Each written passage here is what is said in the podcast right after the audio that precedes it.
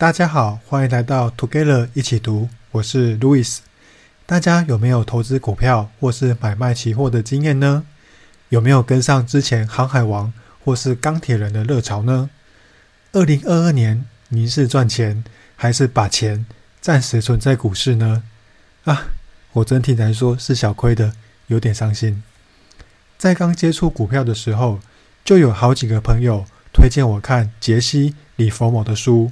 也就是今天要说的《股票作手回忆录》注解版上册，而且一定要看注解版的，因为李佛摩是从一八九三年十六岁的时候就开始买卖股票，所以当时的时空背景和现在很不一样。注解版会对书中提到的人物、事件和名词做详细的解释，这样读起来就比较好理解。我在两三年前就看过了这本书。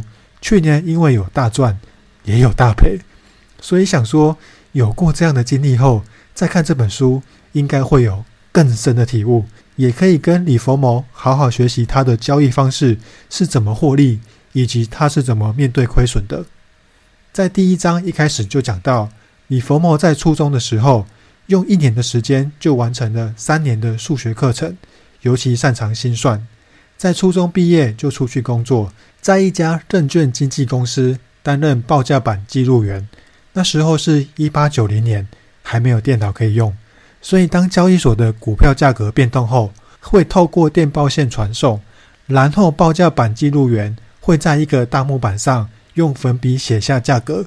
这就是李佛摩当时的工作，因为他对数字有惊人的记忆力，可以记住价格在上涨。或下跌的前一天是怎么表现的，所以就发现了一些惯性。在观察过数以百计相同的例子后，他就开始预测出某些特定形态的股票，它们未来会有怎样的变化。透过这些经验，李佛摩也学到：华尔街没有新鲜事，股市今天发生的事，过去也曾经发生过，而且将来也会再度发生。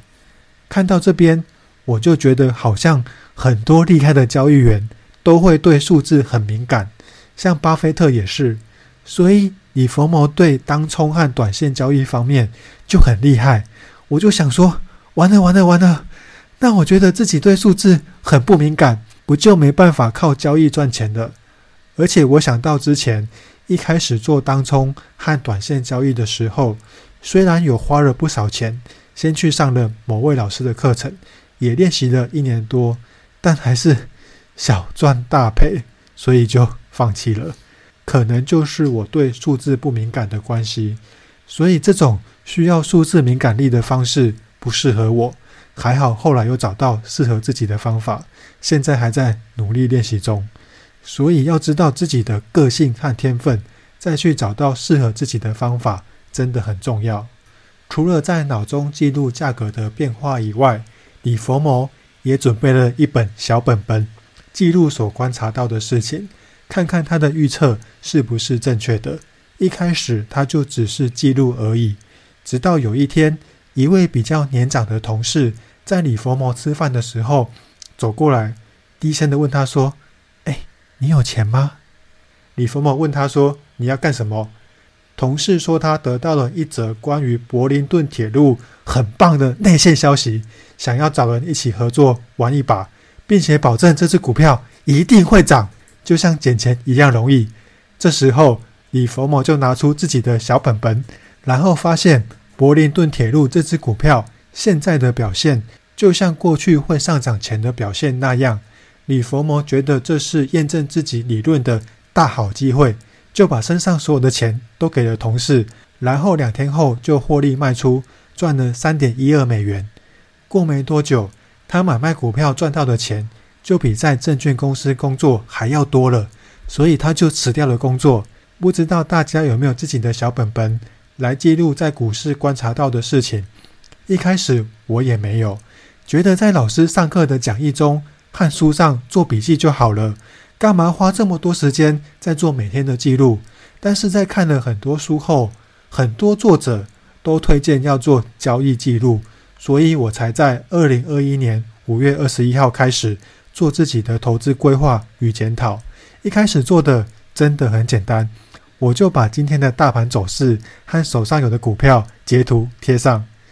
但是在每天看这些图的状况下，真的有看出一些东西，像是有些股票在整理一段时间后突破就会上涨一段，或是有些股票出现 M 头后跌破颈线就会跌一段，也开始关注一些比较可能上涨或是下跌的股票，就有抓到比较多机会。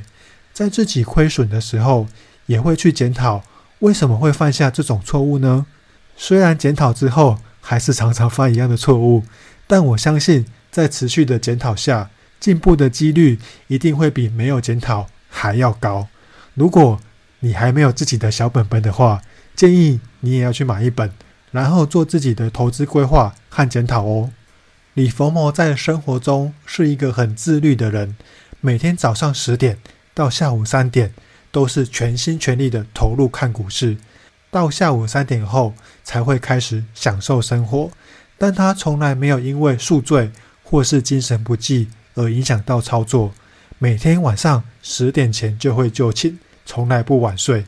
有一段时间我不懂得这个道理，每天只要一有时间就想看盘，早上可以看台股，晚上可以看美股，二十四小时都可以看期货和外汇，所以常常睡眠不足，有时候甚至盯盘盯到一半还开始打瞌睡。后来是看了。为什么要睡觉？这本书才改掉这个习惯。现在只要精神不好，我就不看盘。虽然可能少了一些赚钱的机会，但是更大程度降低了亏损的可能性。所以建议大家要跟李佛摩一样，精神饱满再来看盘。有人说杰西·李佛摩是史上最强的操盘手，但是他也好几次亏损到破产，像是在二十二岁那年。他的本金最多累积到五万美元，却在一天内因为用市价单下单，遇到报价延迟和股价剧烈波动的影响，就赔光了。我查了一下，一九零零年美国人的平均年薪是四百五十美元，李佛摩在一天内就赔了一个上班族一百一十一年的薪水，但是他却说没有什么事。比得上亏光了一切，更能教会你什么不该做。等你知道不该做什么才能不亏钱时，就表示你已经开始学习什么才能赚钱了。所以每当他赔钱，就会在操作法则中加入一条新的：不要做某件事情。这次李佛摩学到的经验是，投资不完全是数学运算，不见得有一定的规则。所以开始改变交易的方式，然后用钱来证明自己是对的。这里有两点很重要。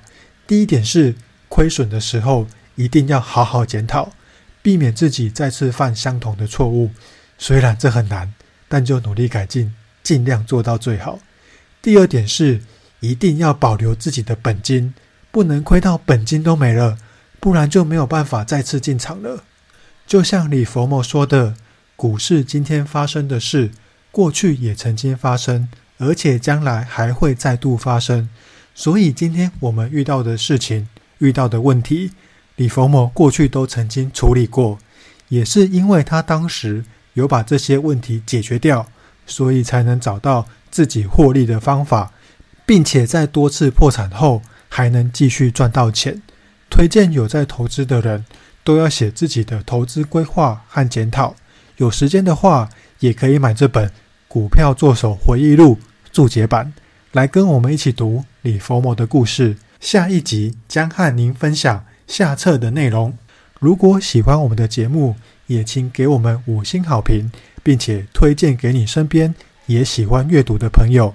也欢迎留言写下你对李佛摩故事的想法与意见，或是您也可以跟我们说说您是怎么面对亏损的。祝大家有一个愉快美好的一天，Together 一起读，与您下次见。